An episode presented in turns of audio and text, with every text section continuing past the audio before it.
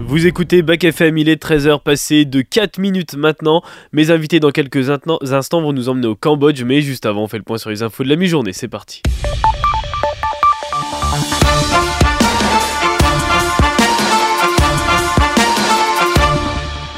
Et on commence avec l'actualité mondiale et le chef du Hamas qui est arrivé en Égypte pour discuter d'un cessez-le-feu à Gaza après qu'Israël ait indiqué être prêt à accepter une nouvelle pause en échange d'otages. Alors je rappelle qu'une première trêve du 24 novembre au 1er décembre avait permis la libération de 105 otages à Gaza, 81 échanges de 240 Palestiniens détenus dans des prisons israéliennes notamment, et des négociations qui doivent se poursuivre aujourd'hui aux Nations Unies. Depuis lundi, le Conseil de sécurité est incapable d'adopter une résolution permettant d'accélérer l'acheminement de l'aide humanitaire à Gaza. Le vote a été reporté par deux fois et les membres cherchent la bonne formule pour éviter un veto des États-Unis, qui est le principal allié d'Israël. Dans le territoire palestinien, 19 667 personnes, en majorité des femmes, des enfants et des adolescents, ont été tuées par les bombardements israéliens, selon un dernier bilan du ministère de la Santé du Hamas.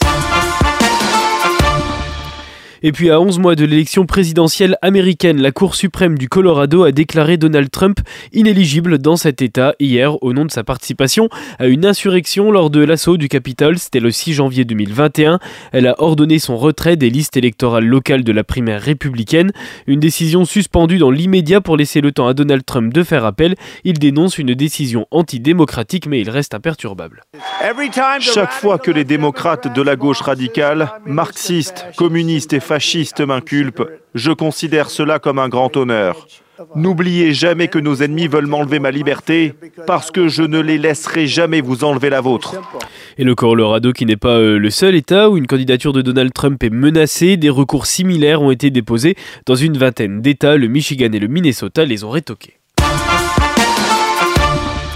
et elle s'appelle Jessica Vincent. Elle est américaine et elle a réalisé un coup de maître par hasard. Après avoir acheté un vase en apparence basique pour seulement 3,99$, eh bien il s'est avéré que ce dernier était conçu par un architecte italien de renom dans les années 1940. Alors elle a pu le revendre aux enchères pour la somme, écoutez bien, de 107 100 dollars, une somme qui représente à peu près 98 000 euros. Très bel investissement, Jessica. Et on revient en France. Peu après 23 heures hier, le Parlement a mis fin à 18 mois de rebondissement sur le projet, celui de la loi immigration. Après le Sénat, l'Assemblée nationale a voté le texte avec 349, 000, de 349 voix pardon, pour et 186 contre. Sur 573 votants, les Républicains et le Rassemblement national ont joint leur voix à celle de la majorité. Une adoption qui sonne pour Emmanuel Macron un petit peu comme une défaite. Quand même, le camp présidentiel ressort divisé. 59 députés de la majorité présidentielle n'ont pas voté pour le texte. Le ministre de la Santé, Aurélien Rousseau, a présenté d'ailleurs sa démission à la Première ministre. On ne sait pas encore si elle a été acceptée.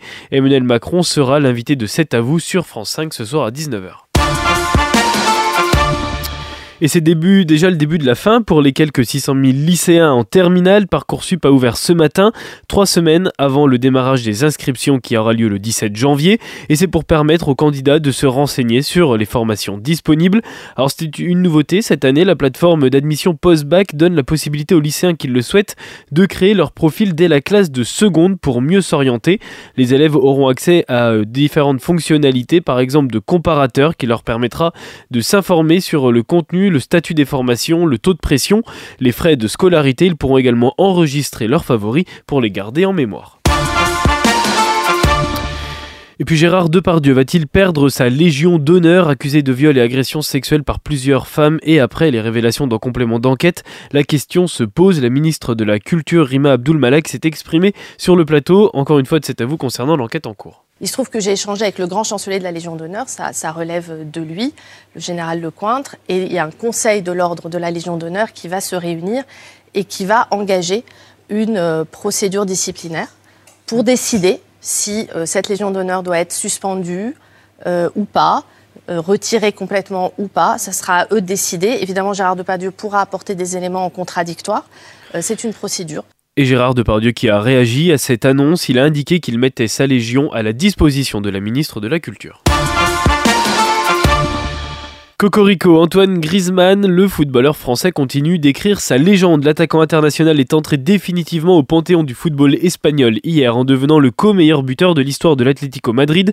Aux côtés de l'espagnol Luis Aragonés, il a inscrit hier ses 172e et 173e buts, confirmant son titre de meilleur joueur de la Liga sur la saison 2022-2023 décerné par le journal AS. Garde la forme, Grisou, on en a besoin pour l'Euro. Et on reste dans le foot avec l'anniversaire de Kylian Mbappé aujourd'hui. La star du PSG et international français fête aujourd'hui ses 25 ans. Dans une phase de moins bien en ce moment, il lui reste un match avec le PSG avant la fin de l'année pour retrouver le chemin des buts. Demain contre Metz, j'aurai l'occasion d'en parler justement avec mon invité vendredi. Je reçois Alexandre Oukidja, il est gardien du FC Metz.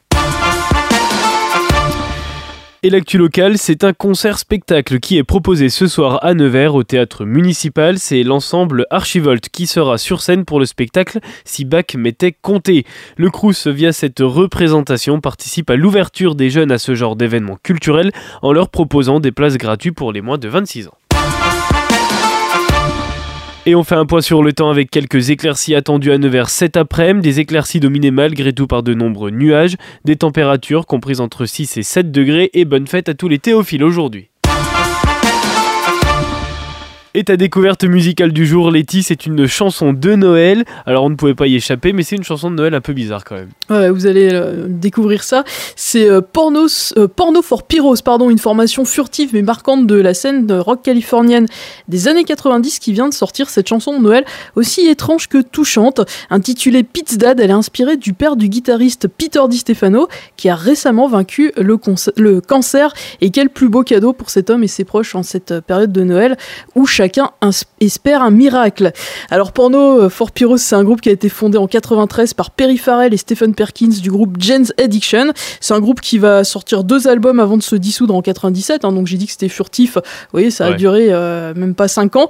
Euh, son premier album éponyme va profondément marquer l'histoire du rock avec notamment la chanson Pets.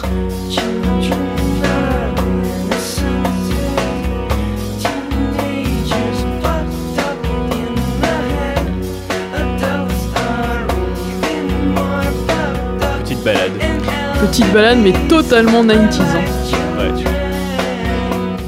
Et alors que Porno for Pyro c'était plus qu'un souvenir, et eh bien le groupe a fait un retour surprise avec la chanson Aqua, c'était le mois dernier. Alors ça marquait la fin de 26 ans de silence radio et euh, cette chanson a été suivie la semaine dernière par cette balade douce amère, Dad, dans laquelle les guitares acoustiques s'aventurent parfois dans des espaces sonores un peu déconcertants, mais avec des paroles qui sont pleines de tendresse, avec même un petit peu d'humour. Pizz Dad, c'est une chanson de Noël de, de porno for Pyros et c'est la découverte du jour sur Bac FM.